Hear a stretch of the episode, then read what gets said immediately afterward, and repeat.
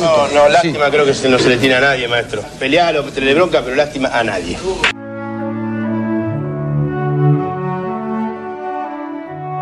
Lástima a nadie, maestro. Literatura, historia y política de la pelota. Somos el fútbol como fenómeno cultural. Somos esquina, garrapiñada y tablón. Somos un grito de gol abrazando a un desconocido y el retorno semanal a la infancia. Somos la casilla de Fiorito y somos una pared paternal que le dice un amor no puedo olvidarte. Somos la radio en el hombro como un loro. Somos el fútbol como excusa para contar historias.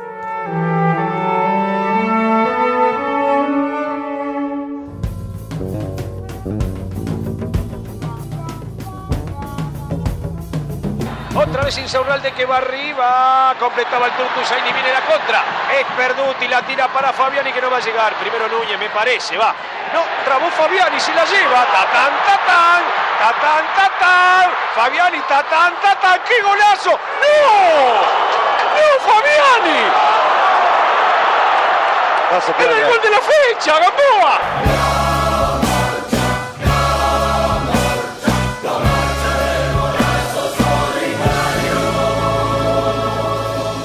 Lástima a Nadie Radio. Somos Potrero y ese gol que no fue.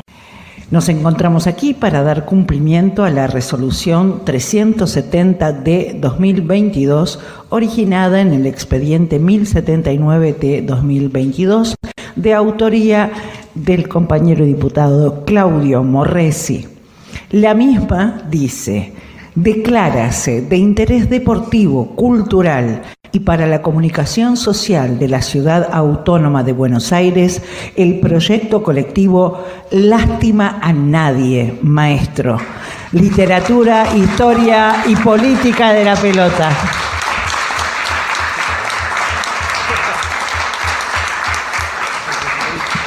Lástima a nadie, maestro.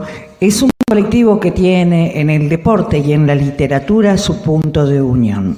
Algunos de sus miembros son profesores de literatura y lengua, periodistas, historiadores, licenciados en ciencias de la comunicación o simples apasionados por la escritura y el deporte. Empezaron organizándose alrededor de la elaboración y publicación de un blog en 2017 desde una perspectiva que ponía lo colectivo por sobre lo individual como un equipo.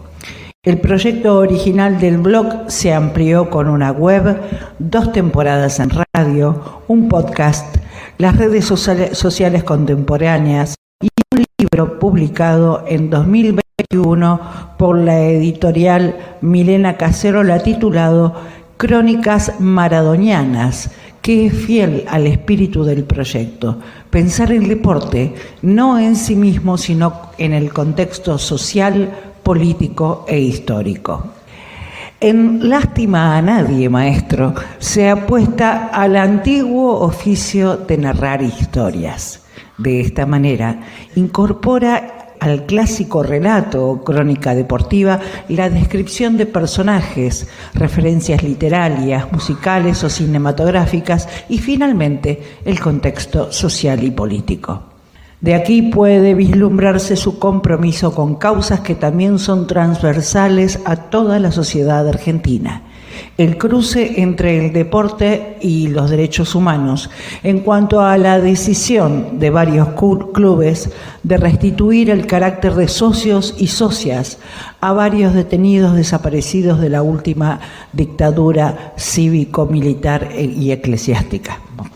Asimismo, también se animan a escribir como colectivo que analiza la contemporaneidad en el cruce entre la nueva ola feminista y el deporte, dando cuenta de la lucha de las mujeres por ocupar lugares dentro de la cancha y afuera, como autoridades de las instituciones deportivas y en las transmisiones tradicionalmente reservadas a los hombres.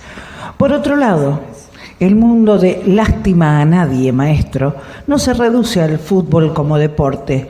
Incluye al básquet, el ajedrez, el box, el vóley, el atletismo, los mundiales de fútbol y los Juegos Olímpicos como eventos deportivos masivos.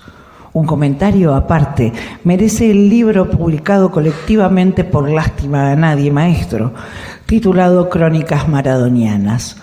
Obviamente, como indica su título, el centro de la obra es Diego Maradona, pero no se trata de una biografía, aunque mantenga un orden cronológico. El colectivo intenta salirse de los relatos clásicos sobre Maradona para instalarse en hechos laterales y poco conocidos, buscando hacer honor a su objetivo, el narrar buenas historias. Como colectivo cultural, lástima a nadie, maestro, apuesta a una propuesta que podía ser anacrónica en los tiempos de la velocidad de las redes sociales y la centralidad de la imagen, cuyo punto de unión es la potencialidad de la individualidad. Prefieren lo colectivo, la narración y la palabra. Así ofrecen un proyecto cultural que merece un reconocimiento digno de esta Casa Legislativa. Vamos a dar comienzo a este acto escuchando las palabras de bienvenida del compañero diputado Claudio Morresi.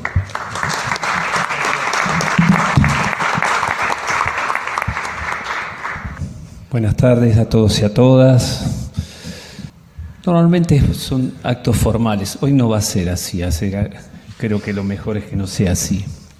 Nosotros nos pone muy felices cuando desde nuestro lugar, a ver, ¿qué es nuestro lugar? O mi lugar, que es el de 60 personas más. Somos representantes por cuatro años de el pueblo de la ciudad de Buenos Aires. Los ciudadanos de la ciudad de Buenos Aires han votado a 60 personas para que de alguna manera le defiendan sus derechos de acuerdo a las ideologías de cada, de cada uno. Dentro de nuestro bloque tal vez nos cuestan algunas algunos proyectos, algunas ideas, poder llevarlas adelante por la composición que se encuentra la Cámara. Pero hay algunos proyectos, algunas ideas que sí podemos llevarlas adelante. Y cuando lo analizamos con los compañeros del despacho, que podemos, de alguna manera, desde esta casa, que es la casa de, los ciudadanos de la Ciudad de Buenos Aires, que sean reconocidos.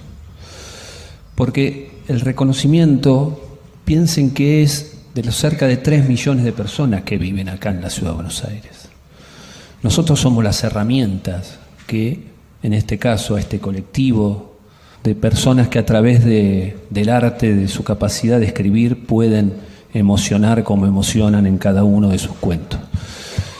Y esta herramienta entendimos que era sumamente importante porque esto es un colectivo, porque esto es lo que de alguna manera busca a través de, algo que, es cierto ahí, cuando hacíamos los fundamentos, que es lo que leyó la, la, locutora, en el tiempo de hoy, que hoy todo es inmediato, instantáneo, poder quedarse leyendo durante varios minutos una historia, un cuento, nos hace bien a todos. Y verdad que cuando pude leer alguno de los cuentos, eh, verdaderamente uno que viene de ese lugar, ¿no? Se emocionó mucho. Yo quiero ser muy breve, quiero que hablen los que han llevado adelante esto, que hable Mónica. Ella siempre le pone este, a través de sus palabras cosas muy importantes. Finalizo con esto. Va a haber un momento que le entreguemos el diploma, el reconocimiento. Piense que no se lo estamos dando nosotros lo que dije antes, se lo están dando todos los vecinos de la ciudad de Buenos Aires que los admiran, que los felicitan y que de alguna manera determinaron que se merecen esto. Mucha suerte.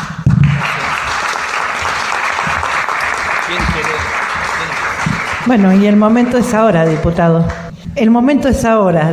sí, sí, ahora vamos a hacer entrega del diploma que acredita esta, esta, esta distinción y así es como lástima a nadie, maestro,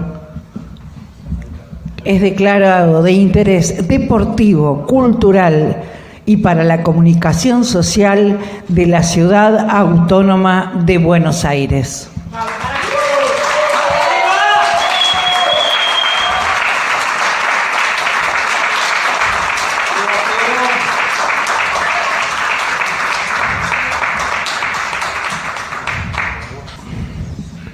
Bueno, vamos a continuar entonces escuchando las palabras de Juan Stanishi, que es el referente de Lástima a Nadie, maestro. Bueno, buenas tardes, gracias a todos y todas por venir, gracias Claudio por haberse tomado el trabajo, gracias Fernando también, que fue quien nos contactó en un, en un principio para, para este reconocimiento. La verdad que es algo que jamás habíamos, creo que jamás habíamos pensado que esto podía llegar a pasar. Eh, sí, en su momento, qué sé yo, sacar un libro, sacar una revista, llevar al papel lo que uno, lo, que sacábamos en formato web. Eso sí, en algún punto era un anhelo o era una cosa de decir, bueno, con el correr del tiempo solamente es lo único que nos, nos separa entre que estos textos estén publicados en una web a que esos mismos textos estén publicados en un libro o en una revista quizás porque uno es medio cabeza dura y cree que las cosas solamente por quererlas se logran, pero yo creía que los libros, un libro podía llegar a suceder. Lo que jamás podía creía que pudiera llegar a suceder era entrar al recinto legislativo a recibir de manos de un exfutbolista, a quien aparte eh, fue, nosotros, el proyecto empezó a mediados del 2017 y muy rápidamente eh, pasó a ser también un programa de radio. Y Claudio, que probablemente no lo recuerde, fue creo que el segundo entrevistado de ese programa de radio. Eh, así que de alguna forma es, eh, es bastante circular, es bastante borgiano, si se quiere, el, asunto de, de, lo que sucede. Esto, de alguna forma, yo soy el único sobreviviente del proyecto que, que empezó. Así todo quería bueno, mencionar a, Danilo y Alejandro, que fueron dos de las personas que, en su momento comenzaron también Lástima Nadie Maestro. Agradecerle también a Carla, que está allá, porque hubo un momento donde había quedado, había quedado medio solo en el proyecto y si no hubiera sido por ella esto no, no hubiera seguido adelante. Santi en su momento se sumó también, después bueno, Lucas, que es acá probablemente el Rodrigo de Paul de, de Lástima Nadie Maestro. Coco Lucho allá, que es la persona que nunca quiere agarrar un micrófono nunca en la vida. Martín, que fue el que había hecho en su momento que volvamos a, la radio. Lara, que había sido la Rodrigo de Paul previa a que Lucas tomara esa posta. Nada, no, es nombrar solamente por nombrar, ¿no? Creo que una de, las cuestiones que, no sé si que nos diferencia como algo positivo o negativo, sino que simplemente nos diferencia de otros proyectos periodísticos, es eh, lo colectivo. Normalmente uno eh, reconoce periodistas bajo el nombre y el apellido. Y salvo en algunos casos muy, muy puntuales, no reconoce grupos de trabajo. Eh, en este caso, Lástima Nadie Maestro es mucho más importante y es mucho más conocido que Santiago Núñez, Juan Estanisi, Lucas Jiménez, Esteban Bedriniano, Lucho Bausa. Eh, o Fede Rayo, perdón, Fede, siempre me olvido de nombrarte, me vas a cagar a trompada un día, encima no, te, no lo veo. Ah, ya está. Perdón, Fede, filmar el perdón.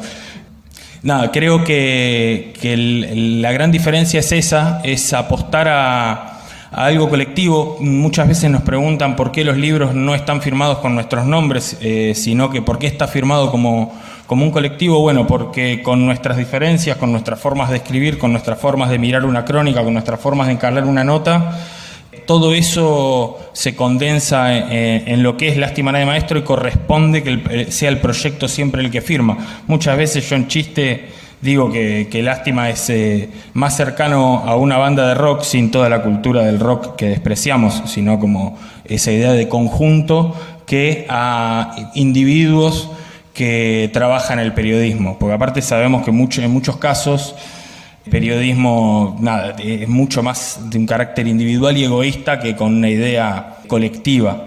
Por lo menos creo que esa sería una de las ventajas o de las cualidades positivas que podemos llegar a encontrar en, Lástima Nadie.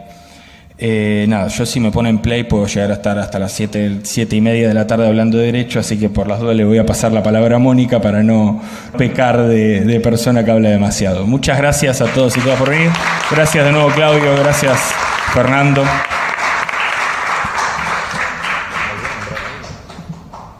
Bueno, eh, gracias, gracias compañeros de Lástima. Em, voy a decir de vuelta Lástima que no está nadie, porque la, ubico dentro de este colectivo que, que ustedes armaron y porque es una enorme compañera, militante feminista, que también le gusta mucho escribir. Creo que entre Claudio y Juan dijeron ya cosas importantes como es pensar el deporte no solo como un hecho aislado, es pensar el deporte como una expresión política, una expresión cultural. Y quiero resaltar profundamente la cuestión colectiva. Nosotras venimos también de, una organización social, de un proyecto que es colectivo, en un barrio popular, que está alrededor del fútbol. Y sabemos de lo importante justamente es que sea colectivo en tiempos donde no va a quedar otra que juntarse, ¿no? Para, resistir, para seguir y para avanzar.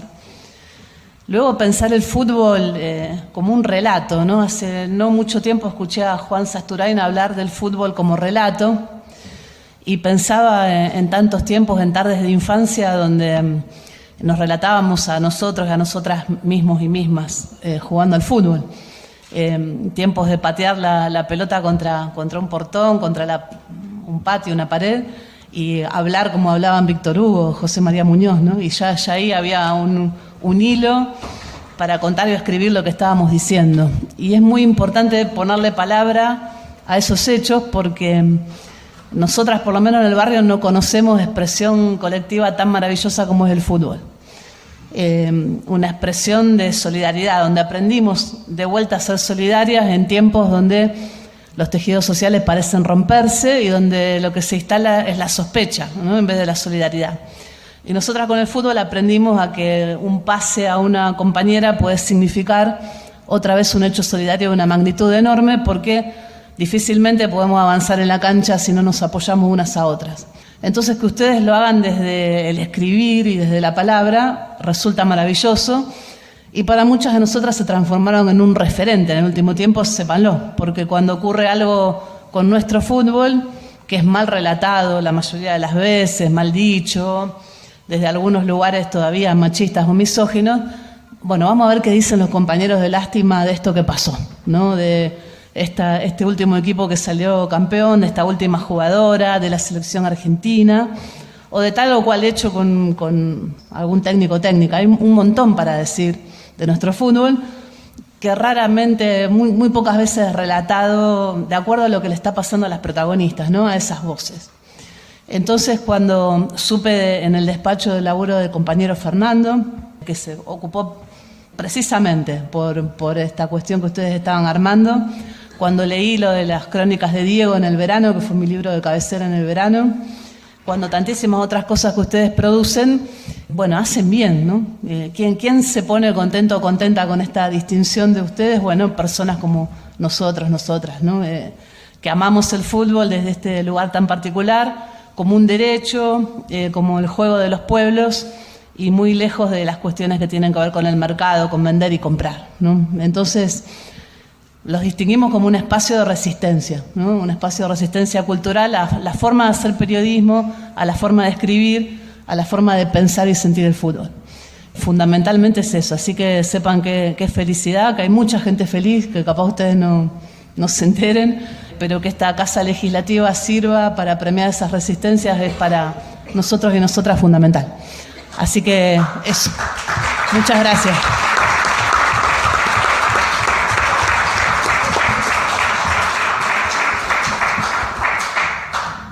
Buenas tardes para todos y todas que se acercaron acá.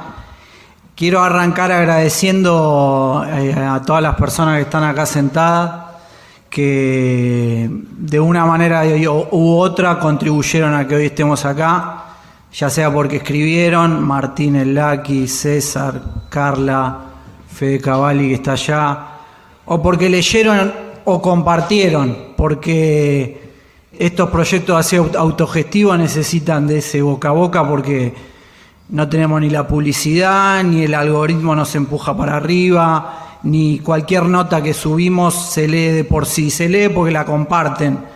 Por eso nosotros cuando escribimos no sabemos cuál va a funcionar, cuál va a pegar, porque depende de esa compartida de todas las personas que están acá y que están acá pasa afuera porque lo que decía Juan de que el nombre es más conocido que nosotros genera algo muy loco, que por ejemplo Santi que está sentado a dos personas mías a la izquierda, un amigo de él una vez estaba haciendo la fila para isoparse, en el momento que uno de los tantos momentos de, la pandemia había muchos casos, y creo que estaba leyendo crónicas maradonianas y un chico adelante y un, el amigo de él le dijo, son amigos míos. Y es muy loco, es, lo más lindo cuando, como dice Walsh en el prólogo de Operación Masacre, cuando la obra te trasciende y ya circula y ya no importa que la escribiste vos o quién la escribió, está dando vuelta entre la gente, como nosotros eh, estamos ahí también dando vuelta entre la gente, leyendo otras cosas.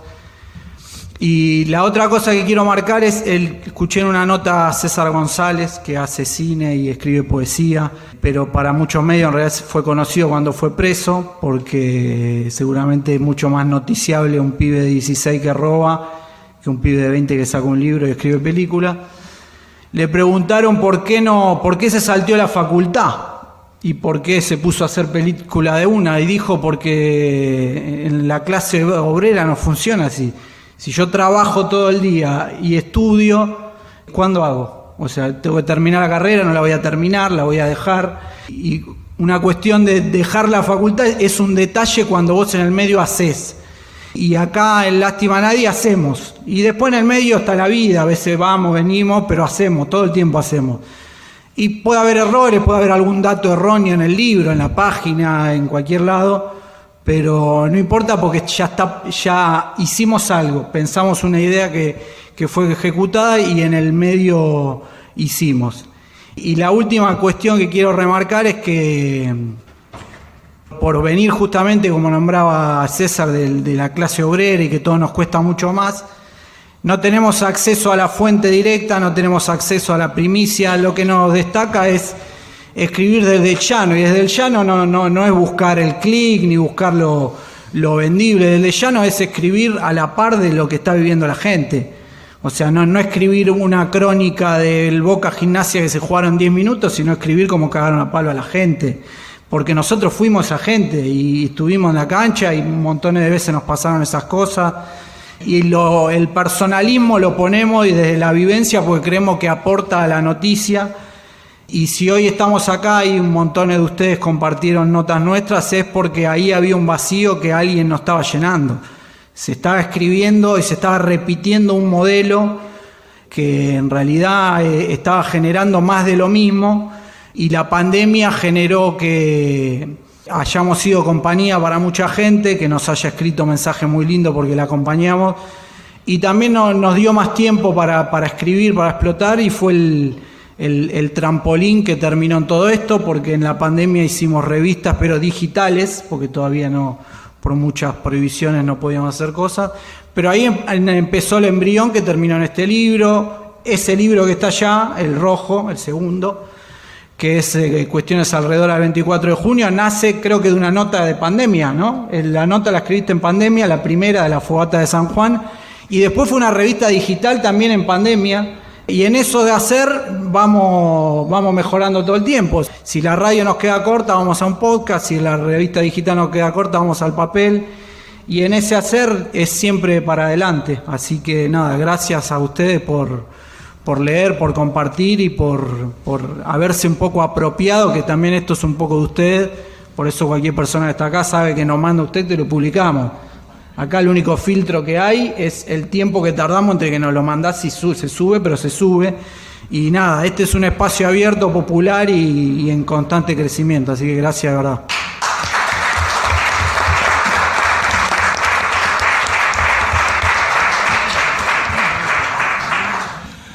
Bueno, no, muy, muy fuerte lo que dijo Luca, lo dijo Mónica, no, no. Me cuesta. Vos estás mal por otra cosa. Me cuesta. no, no estás, voy a, estás, tirándole a Lucas una culpa que no es de él. No vamos a. Yo me prometí que no íbamos a nombrar a Gallardo, yo estuve hablando con, Claudio del River, campeón del 86, no, no, no. Pero em, en general, cuando uno no sabe qué decir, nosotros hay que hacerlo lo que sabemos, que es. Eh, ubicar una historia deportiva, o contarla, relatarla y buscar a trasluz de esa historia deportiva quizás algunas conclusiones que, a partir de una metáfora, una analogía, una enseñanza, dejen algunos de los conceptos que uno quiere decir. Y yo, un poco con ese método, buscando eso, recordé una historia de, un técnico, no es Gallardo, lógicamente, de un técnico que aparte no, necesariamente me cae bien, pero que admito lo, en, algunas destrezas futbolísticas lo respeto mucho, es Gustavo Alfaro, ese técnico. Y por, ¿por qué lo, recuerdo a él? Porque una vez eh, él, allá por el 2006, dirigía Arsenal, Arsenal de Sarandí, y en, la primera charla técnica, en una de las primeras charlas técnicas, dijo algo que al menos a mí me impactó mucho. Llegó y dijo, miren, nosotros somos un equipo de fracasados, así. Yo fracasé en San Lorenzo, decía él, Valdemarín, Óbolo, los jugadores, ustedes fracasaron en Vélez, Mario Cuenca, vos fracasaste en Racing, todos fracasados. Ahora, Alfaro que terminó saliendo campeón de Sudamérica con ese equipo, ¿pensaba que eran fracasados? Realmente no. Porque al mismo tiempo que decía eso, fue a buscar al presidente y le dijo, nosotros vamos a llegar a Japón. Al mismo tiempo. Entonces, ¿por qué él hizo esa chicana un poco provocativa? Bueno, porque es cierto que para el mercado del fútbol, que incluye, eh, digamos, en donde el deporte es un factor lamentablemente bastante menor, influye desde el marketing, bueno, Mónica acá me parece lo, relató muy, con mucha precisión, de forma muy adecuada. Bueno, porque no habían encajado en los equipos grandes y a través de su fracaso empezaron a construir una historia propia y esa historia propia terminó con un título continental.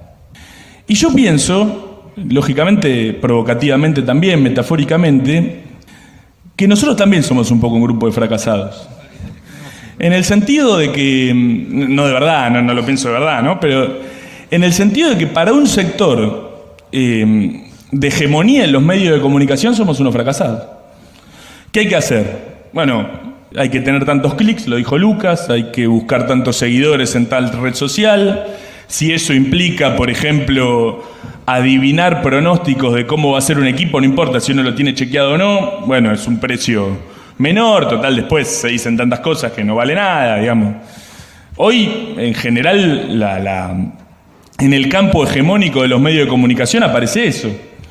Y eso incluso es eh, reforzado con más recursos. Hoy ocurre algo muy... que eso en general no es problematizado, creo yo, por una cuestión de conveniencia. Hoy, si no me equivoco, quizá le erro a la cifra por muy poquito, pero el 68% de la pauta oficial general, digo, por fuera de la ciudad, el país y demás, se encuentra concentrada casi en el 1% de los medios de comunicación, que en general aparte son medios a los que no les hace falta recursos, no sé, Infobae, Clarín, La Nación, no, no. Se podría nombrar varios más, pero digo, los tres primeros que están en el ranking, eh, en muchos distritos pasa algo similar. Entonces, para todo ese sector nosotros somos unos fracasados.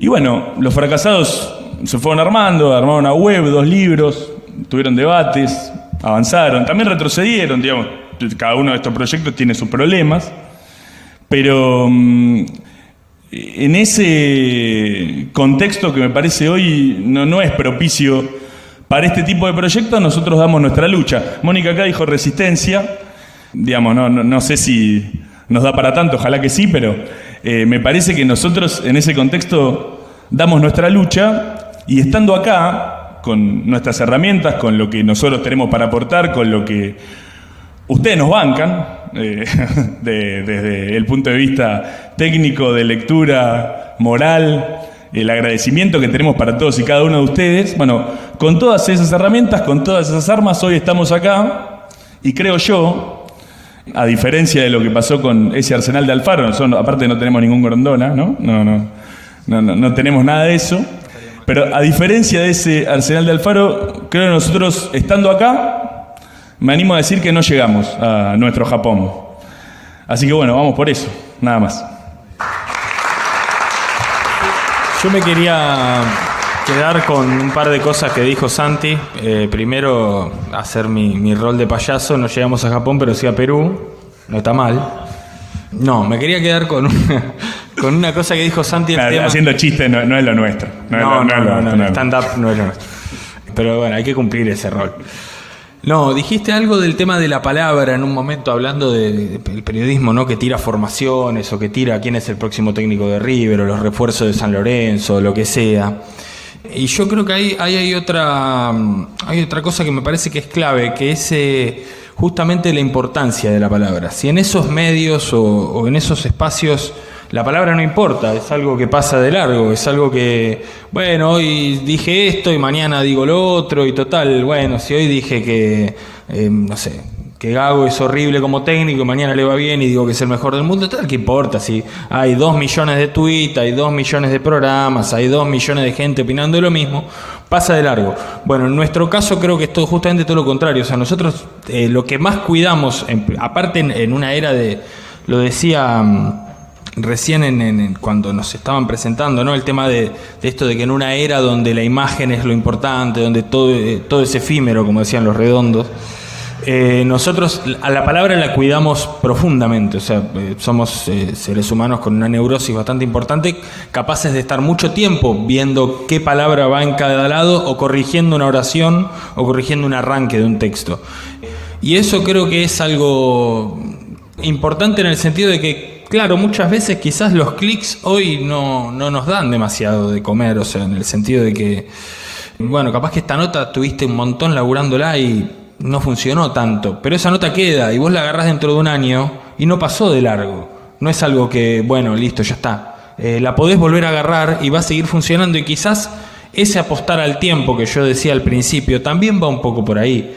Textos que quizás salieron y dijimos, che, esto yo pensé que iba a andar y no anduvo ni a la esquina. Y un año después de golpe decís, che, mira, ¿viste esto? De golpe, solo empezó a andar. Y bueno, ese apostar de alguna forma a la palabra, apostar a la calidad de lo que uno escribe, sin decir después si está bien o está mal. O sea, uno apuesta a decir, che, esto lo, yo lo laburé, está trabajado, es apostarle al laburo.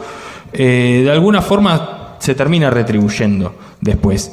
Y después también agarrando otra cosa que decía Santi, el tema de la pauta, yo creo que también hay otra cosa que nos, nos distingue de alguna forma en nuestra forma de trabajo, que es que lástima nadie hoy en día sobrevive, eh, la palabra es sobrevivir, no vivir, de las suscripciones. Eh, eso tiene una ventaja y una desventaja. Por un lado la desventaja es el hecho de que si no tenés muchos suscriptores, obviamente la, la capacidad productiva que vos tenés en tanto revistas, en tanto hacer aquellas eh, postales, en tanto hacer las diferentes cosas, es chica. Pero por otro lado, la ventaja que tiene es que cuando vos tenés o un capital privado como es un medio de comunicación o un capital o, publicidad privada, vos de alguna forma las cosas que podés llegar a hacer o decir están un poco más atadas. Porque puedes decir algo que a alguien no le guste, puedes tocar a alguien que no está bien visto decir determinada cosa, podés eh, eso, no tener la cantidad de clics necesaria para y que el día de mañana toda la pauta o toda la publicidad que tenía se venga abajo y con eso se venga abajo el medio. Eh, hay sobrados casos de, dentro del periodismo deportivo de medios que han caído porque se les han caído las pautas, se les ha caído la publicidad. En nuestro caso, poder sobrevivir a base de las suscripciones nos permite que a la única persona que tenemos que responder es al lector. O sea, el lector, si hay uno que un día leyó algo y no le gustó, se baja y está bien, pero no se te viene abajo el medio. Y de alguna forma eh, eso te genera una libertad para poder trabajar los temas, para poder trabajar las formas, para poder trabajar un montón de cuestiones que de otra manera no tendríamos. Así que bueno, nada, eso quería agarrar sobre lo que había dicho Santi, el tema de la palabra y el tema de, de, dónde se sostienen, digamos, esta, esta clase de proyecto que de alguna forma no somos el único. Hay, por suerte, hay otros medios emergiendo de la misma forma en América Latina, en España ya están un poco más instalados. Pero nada, eh, me parece que el futuro de los, de los medios de comunicación y del periodismo, que también volviendo a que, al rock que decía antes, algo que todos los días alguien dice, eh, no, el periodismo está muerto, y yo creo que todo lo contrario, o sea, hay una cantidad de periodistas enorme que es excelente hoy en día, solamente que quizás los que tienen más pantalla o más exposición justamente no son los mejores. Dentro de estas posibilidades que brinda hoy en día el periodismo, una es que no haya una bajada de línea de una corporación o de una empresa y eso me parece que es lo mejor que puede tener el periodismo en la actualidad.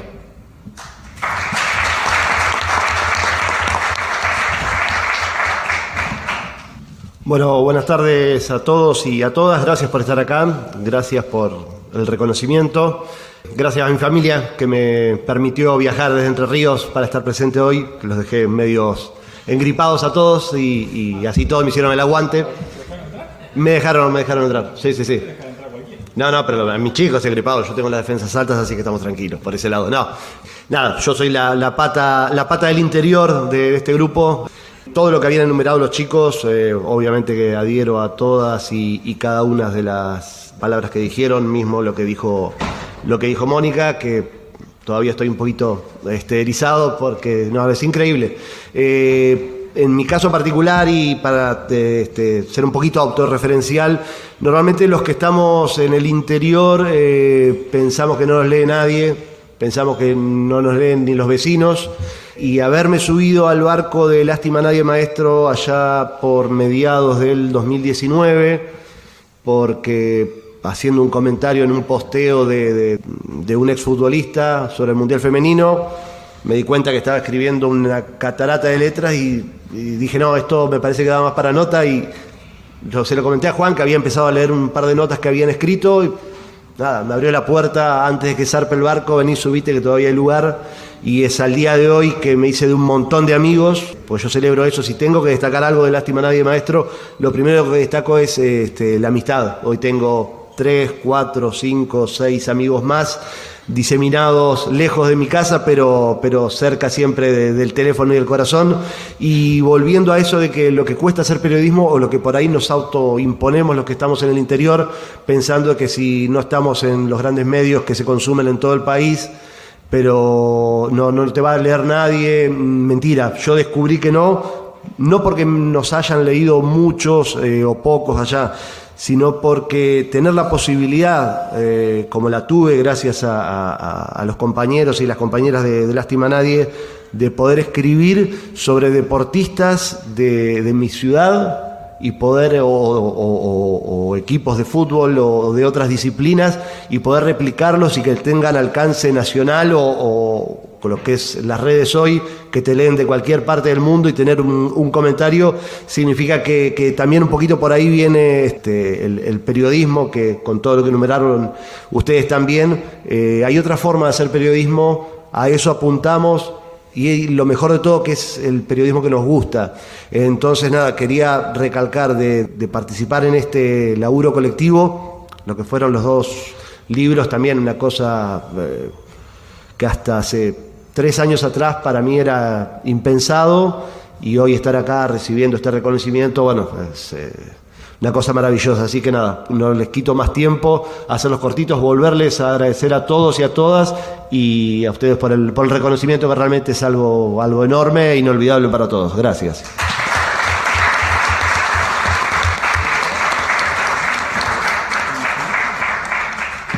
No, solo para, si bien hay muchas caras conocidas, eh, siempre puede haber alguien que se topó por esto por, por otra vía y no leyó absolutamente nada de Lástima a Nadie Maestro, sepan que, bueno, que como ven acá hay dos libros, también hay dos revistas en papel. Este libro, el que ven arriba, Crónica Maradoniana, está agotado, así que esos tres son los últimos que quedan de esta tirada. La primera revista también está agotada y queda la segunda de la Copa Libertadores, que en eso de que fracasamos seguido, pusimos en tapa Boca y River y en una semana quedaron afuera los dos. Pero bueno, seguramente si poníamos a Vélez iba a pasar con Vélez y cuestiones que pasan. Cuando pasó, pasó.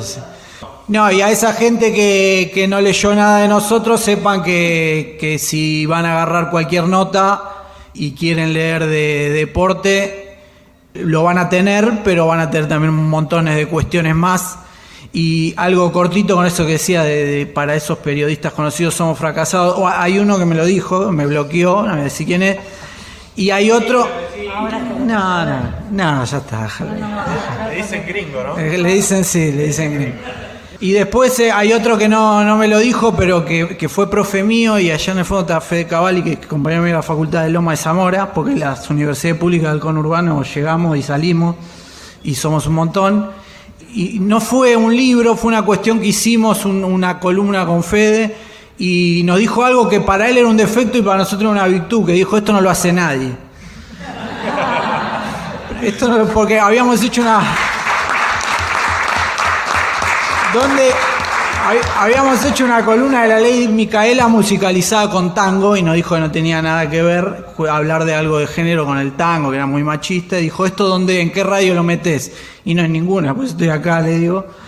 Eh, pero yo lo tomo como una virtud y las notas de lástima nadie tienen eso. Vos entrás a la historia por un gancho deportivo y te va a llevar por montones de lados y solo para recordar lo que dijo Coco, esa historia de un equipo creo que era de Concordia, él cuenta del tren que no llega más a Concordia y que ese, esa fue la última vez. Y yo no me enteraba, yo si no leía la historia de ese equipo, no sabía que una vez hubo un tren que llegaba a Concordia.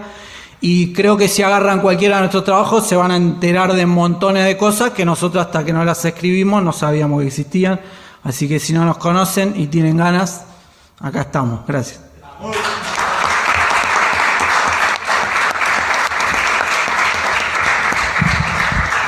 Bueno, así llegamos al final de este acto. Resta agradecer a todas y todos por su presencia y desear que tengan muy buenas tardes y brindemos un último aplauso